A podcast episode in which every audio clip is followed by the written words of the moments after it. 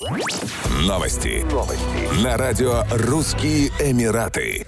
Клинические испытания комбинации вакцин от COVID-19 «Спутник Ви» Центра имени Гамалеи и Оксфордской вакцины производства AstraZeneca в Объединенных Арабских Эмиратах начнутся уже на следующей неделе.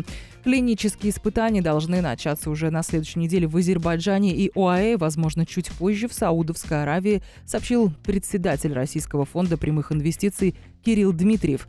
У AstraZeneca отличная вакцина, мы с ними партнеры, и мы хотим протестировать, возможно ли комбинировать укол вакцины AstraZeneca и укол Спутник Ви.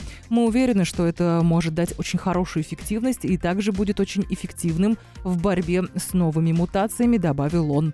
Ранее Российский фонд прямых инвестиций сообщил, что эффективность российской вакцины от коронавируса «Спутник Ви» в ходе третьей фазы исследований, которая в том числе проходила в Объединенных Арабских Эмиратах, составила 91,6%. Университет ОАЭ стал первым на Ближнем Востоке научно-исследовательским учреждением, которое поддержало клинические испытания российской вакцины.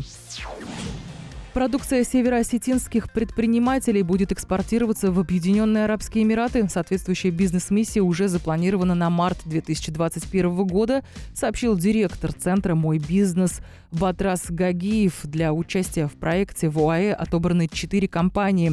Карага, производство соусов и джемов, Дезамет, дезинфектанты, агрофирма ФАТ, питьевая вода и напитки и НПП Токар, добавка к бетону Д5.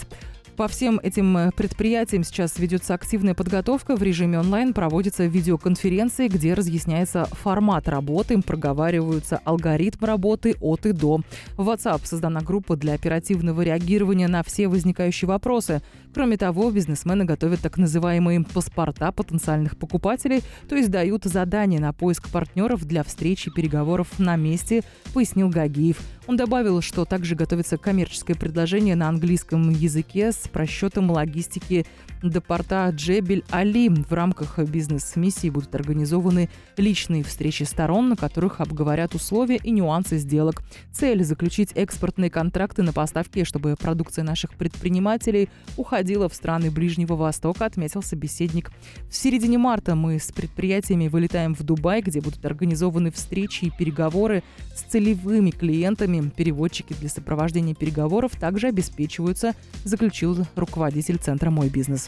Еще больше новостей читайте на сайте RussianEmirates.com